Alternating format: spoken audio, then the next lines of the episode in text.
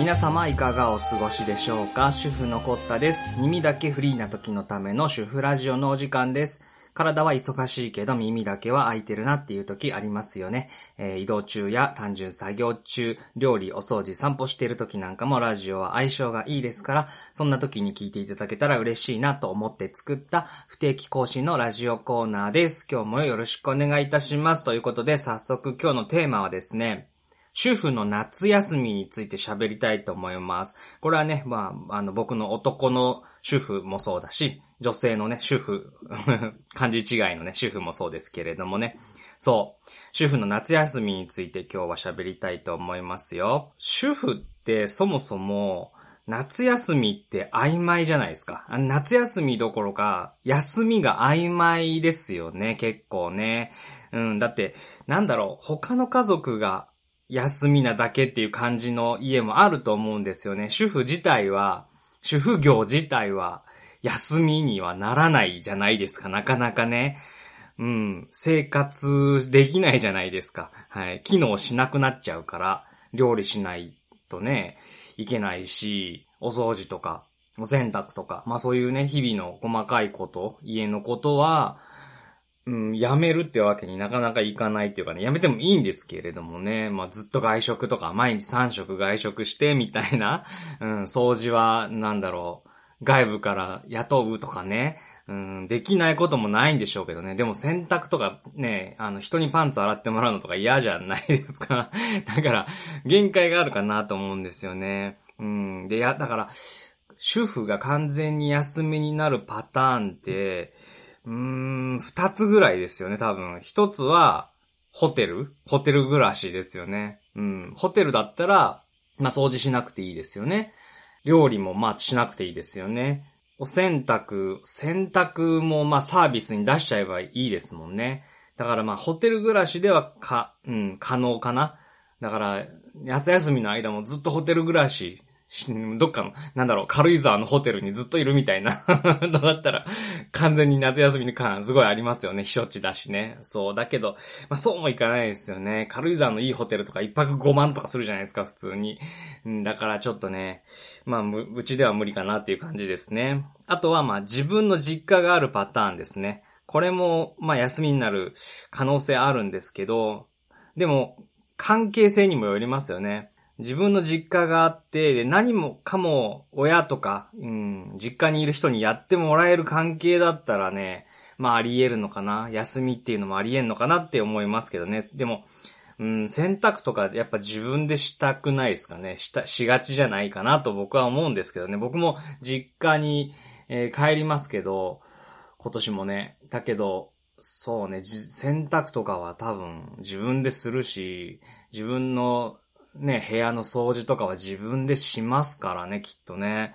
うん、これもだから、完全に主婦業休みなのかどうかは怪しいかなとは思うんですよね。でね、えー、ここからは、ちょっと今年の僕のね、2020年の夏休みについて喋りたいと思うんですけれども、あの、主婦業はやります。はい、続けてやります。あの、夏にね、ね、僕の実家の新州、長野県に今年もこれから帰るんですけれども、主婦業はね、ちょっと休むわけにいかないというか、まあ、嫌いじゃないですからね、僕ね、主婦業。うん、やります。うん。で、だけど、YouTube は休むっていう風に決めました。そう。まあ、実はね、あの、先週ぐらい、7月の後半ぐらいから、すでに休みに入ったんですよね。入ってたんですけれどもね、やってなかったです。あの、YouTube のメインチャンネルとか更新してないですね、先週ぐらいからね。はい、それまではね、毎週必ずね、えー何本か上げてたんですけれども、うん、休んでます。で、8月の第1週目ぐらいかな、新州にね、えー帰ります。で、その際に YouTube を編集しているね、このデスクトップのパソコンが今僕の目の前にもありますけれども、このパソコン、もちろん置いてきますんで、デスクトップなんか持っていけないですからね。置いてきます。なので、もうなんだろう、強制的に編集とかできないんでね。はい。もう、しっかり休もうと思いました、今年はね。で、ここからちょっとね、うちのチャンネル事情の話していいですかね？ちゃんこの YouTube チャンネル事情の話させてもらいたいんですけれども、ちょっとね、この夏休みの間にまたチャンネル運営の見直しをしようかなと思います。ゆっくり休んで考えたいなと思って、特にメインチャンネルに今据えてる料理の方ですね。これね、ちょっとね、考えていきたいなって思ってるのは、ちょっとぶっちゃけ、ぶっちゃけ料理飽きてきてるんだと思うんですよね、僕ね。これね、辛いんですよ。これ飽きたのを認めるのがすごく辛いんですけれども、これね、収録はできるんですよ。料理の収録はできます。そしてストックも実はあるんですよ。ただ、編集作業が全然できない。進まない。手が止まっちゃうんですよね。イップスみたいになってるんですよね。ゴルフのイップスみたいになってるから 全然できない。もうせっかくね、パソコンを組み立てたのにね、あの、勉強して、デスクトップのね、えー、っと、動画編集に耐えられるパソコン作ったのにですよ。もうって感じなんですけれどもね。こう、でもこれはね、考えていかなきゃいけない。対策していかなきゃいけないですからね、壁にぶち当たったらね。うん。そもそもね、今のこの料理チャンネル、メインの方の料理チャンネルのこの内容が、求められてる気もなんとなくしないというかね。うん。そして、そして何より自分でいまいち楽しめてないっていうところも、うん、あるから多分手が止まっちゃうんだと思うんですよ、編集の。これダメですよね、きっとね。今後ずっと、うん、まあ、主婦業をや、主婦業をね、まあ僕は本業としてやってて、まあね、あ副業みたいな感じで、まあ、一銭も 一銭も生まれてないから、副業と言っていいかわかんないですけれども、まあ一応ね、収益化、目指してね、コツコツややろうかなとは思ってるので、まあ副業としてね、やっぱ長く続けていけないことはダメだと思うんですよ。基本、あ、セミがうるさいですね、すごい。聞こえてないですか？これ大丈夫ですかね？すいませんね。あの セミミンミン言ってたら申し訳ないですけれども、えっ、ー、と、ど、何で話してたっけ？セミに聞い取られてちょっと集中力変えちゃった。えっ、ー、と、そう、い、いちいちいちじゃない、いまいち、楽しめてないのは、これダメなんじゃないかなと思って、だから今ね、このラジオ配信してる、この主婦のコッタチャンネルの方に、ようにね、何でも詰め込んでるこのごったに感、もうラジオやったり、パソコンの組み立て動画上げたりとか、何でもかんでも入れちゃう。暮らしっていうね、くくりでもう何でもかんでも上げちゃうみたいな、ごったに感の方が、まあ飽きづらくていいのかな、みたいな風にも思ってんですけど、どう思います？皆さんこれね。なんかあの、うん、なんかこう、意見ある人欲しいですね。ちゃん、あの、コメント欄に欲しいぐらいなんですけれどもね。今だからこの辺がちょっとね、トンネリングしてる状態、わからなくなってる状態なんで、これちょっとゆっくり休む必要があるなと。えー、2020年の1月始まってね、えー、半年間ぐらい、えー、走り続けてきたわけですよ。更新、配信し続けて、勉強し続けてきたんですけれども、YouTube ね、ちょっとね、夏休みいただきます。はい。あの、トンネリングしてますんで。トンネリング、皆さんわかります？あの、えっと、心理学とか、行動学経済とかで使われる用語みたいなんですけど、僕も最近知ったやつなんですけど、トンネリングはあの、トンネルの中にいると外界が見えなくなるみたいな感じ。えっ、と、だから集中、何かに集中してると、他のことに散漫になっていく、注意散漫になってって、視野も狭くなってって、なんか、その視野の狭さによって新たな問題引き起こしたりとか、なんか効率が低下したりとか、もういろいろできなくなっちゃうようなことトンネリングっていうらしいんですよね。心理学用語で。多分今僕それに入ってるんじゃないかと。で、その結果、あの、編集の時にフリーズしてイップスになって キーボードのマウスの手が止まるという状態になってるんじゃないかなと思ったので、うん、ここは思い切ってね、うん、うん、やっぱりね、思い切って休みます。思い切って休む。うん。YouTube ね、やっぱり量をいっぱい上げなきゃどうしようもないなっていう感じもするので、上げたいんですけど、まあ僕がトンネリングを起こしてる以上はね、はい、健康第一ですから、はい、これでまたね、僕、ね、具合悪くなってもしょうがないんで、はい。そう。なので、ちょっと休みます。はい、主婦の夏休みそんな感じで。でね、えー、具体的に今度最後ね、えー、この話して終わりたいんですけれども、長野県でのね、えー、暮らし方、うん、2020ですよ。今年の夏休みのね、楽しみ方をちょっとね、最後喋って終わりにしたいと思うんですけれども、長野県楽しいんですよね。で、今年は、GoTo キャンペーンみたいなやつや、やってるじゃないですか。宿に泊まったらいくらみたいな。これね、今年いろいろ考えたんですけど、使わないです。夏は使わないことにしました。で、その代わり、えー、地域のクーポン券みたいなやつとかね、長野県とかもいっぱい出てるんですよね。そういうのをちょっと駆使して、こう、狭い地域でね、お得に楽しむ遊び方をしようかなと今年は思ってます。うん。で、僕、実はあの、長野県でカフェ営業をやってるんですよね。地味にもう、5、6年やってるんですけど、えっと、夏だけっていう形、サマー、最初はサマーシーズンだけで何ヶ月も、夏の間ずっとやってた夏というかね、えっと、雪が降らないシーズンずっとやってたんですけど、だんだん短くなってって、で、今年ついにね、ちょっとコロナがあったんでね、うん、一旦休みます。はい。あの、お店やりませんという、うん、まあまあ、もともとね、赤字のカフェだったんで 趣味みたいなカフェだったので、もうね、コロナもなったし、ちょっともうリスクも高いし、そう、うん、確定申告もめ、申告もね、青色申告とかもめんどくさいので、今年カフェ営業も休んで、本当に、本当にお休みしようと。しっかり休みます。本当に休む。うん。だから、そうね、遊ぶよ、今年は。遊ぶっていうか、でもね、やっぱり人がいっぱいいるとこ行きたくないんで、まあコロナも心配だし。だから、そうね、食べる系を中心にしようかなと思ってます。食事系ね、長野県好きな食べ物屋さんいっぱいあるんでね。はい、そ、それを中心にしようかなと思うのと、あと、奈良でね、今、あの、アパート、このパスタ研究ハイツとな、目打ってる、この今住んでる奈良県のアパートはですね、まあ、バーベキューとかができないわけですよ。当然ね、賃貸住宅だし。だから、この奈良でできないバーベキュー欲、これをね、ぶつけたいと思ってますね、長野県でね。うん。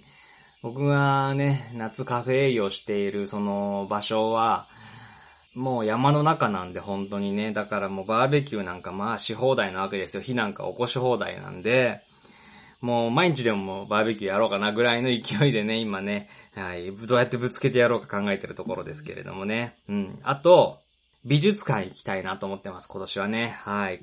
いろいろ回ったんですけど、うーん、今年はね、ちょっと軽井沢狙ってますね。軽井沢の美術館ちょっと狙ってますけど、ちょっとまだわかんないですけれどね。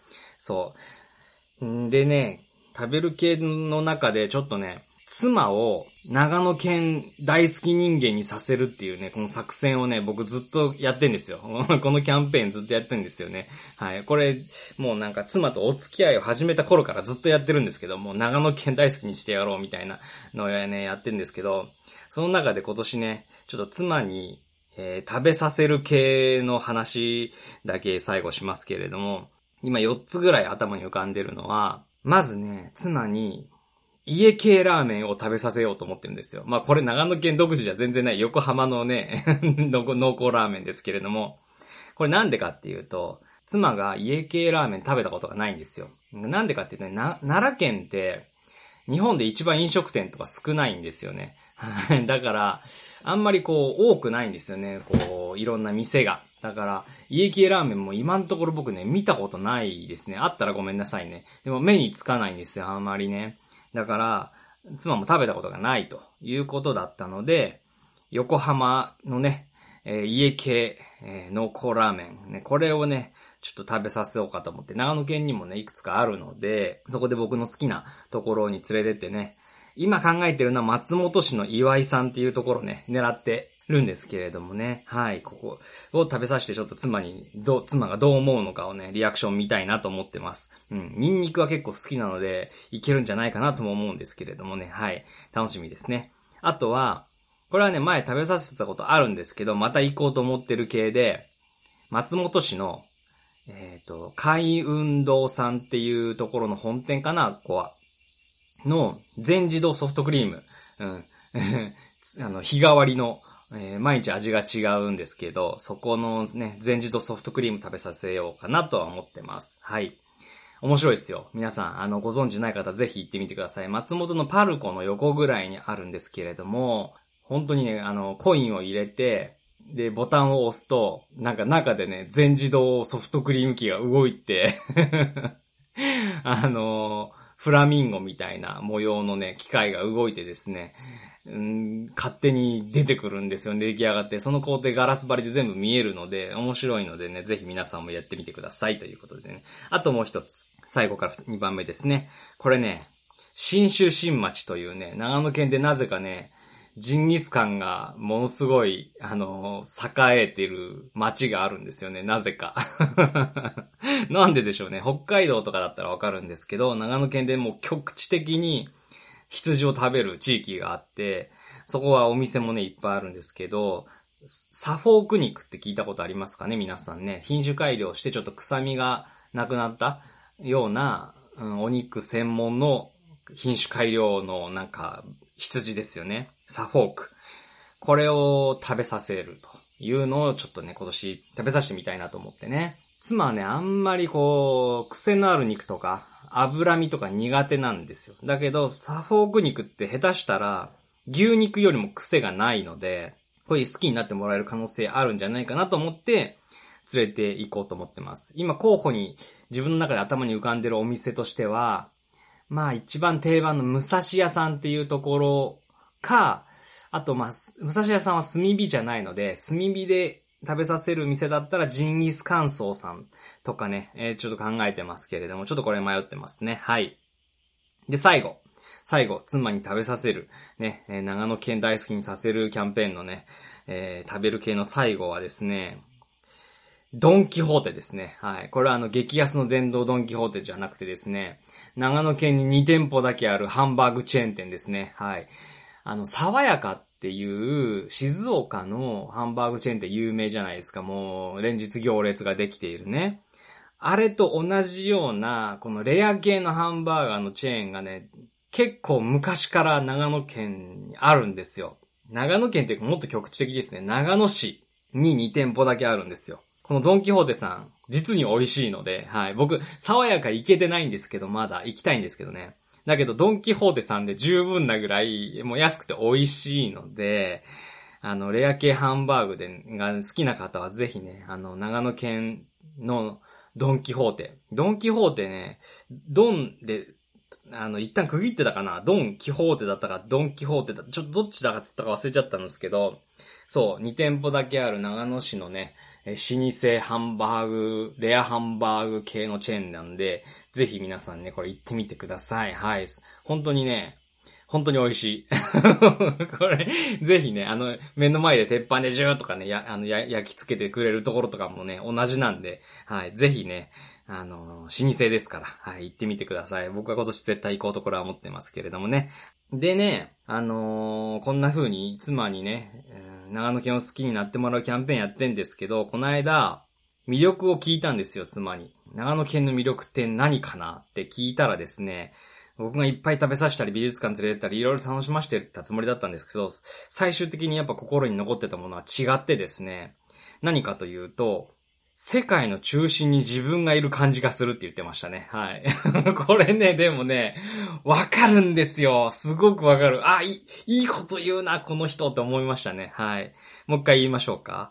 あの、長野県の魅力何？って聞いたら、世界の中心に自分がいる感じがするっていうね。要は自分を中心に世界が回ってる感じがするってことだと思うんですけど、これね、言えてみようなんですよね。わかるんですよ。これ、長野県の人でわかるって人いると思うんですよ。あと長野県好きな人、うん、新州に旅行行くの好きな人で、あ、わかるって思う人いると思うんですけれども、あのね、これ特にごちゃごちゃしてる県で育った人はね、思うかもしれない。で、僕、奈良県に今ね、これアパート借りてますけれども、奈良県ね、山とかもあるんですけれども、やっぱ人口多めだったりするし、え、密集地帯が多いので、スケール感って言うんですかね。やっぱね、世界の中心に自分がいない感じがするんですよ。はい。これは伝わるかなこれ伝わるかな田舎でも世界の中心に自分がいない感じがする田舎ってあると思うんですよね。結構。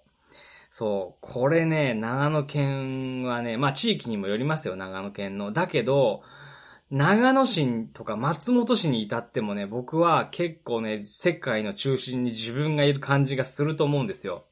僕自衛官のだった時に長野、あ松本市のね、松本中心地に住んでた時期がありましたけれども、その時も、やっぱりね、ちょっと出かけると、やっぱり世界の中心は自分だなっていう感覚があったんですよね。松本市はまあまあね、長野県でも第二の都市ぐらいですよ。下手したらね、長野市と並ぶぐらいの都市ですけれども、それでもやっぱりね、なんだろう、なんでしょうね。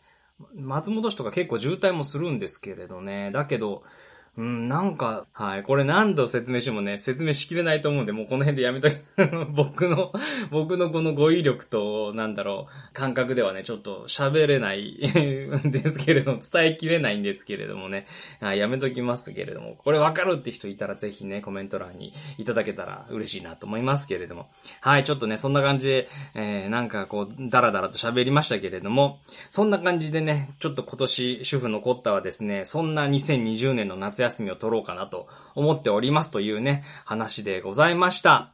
はい、最後までね、今日もありがとうございました。ということで、耳だけフリーな時のための主婦ラジオ、今回は以上です。この番組は主婦のコッタの、えー、チャンネル、えー、サブチャンネルの、えー、1セクションとして配信をしております。えー、料理がテーマのメインチャンネルの方も一応やっております。いいね、これから夏休みに入ります。はい。で、さっちゃん。なので、えー、まあ、両方ね、チャンネル登録なんかしていただけるととてもね、嬉しいです。ということで、弱小 YouTuber から、どうなっていくのか、ね、今後のストーリーをお楽しみいただけたら嬉しいなと思います。ということで、えー、次回またお楽しみにごきげんよう。さよなら。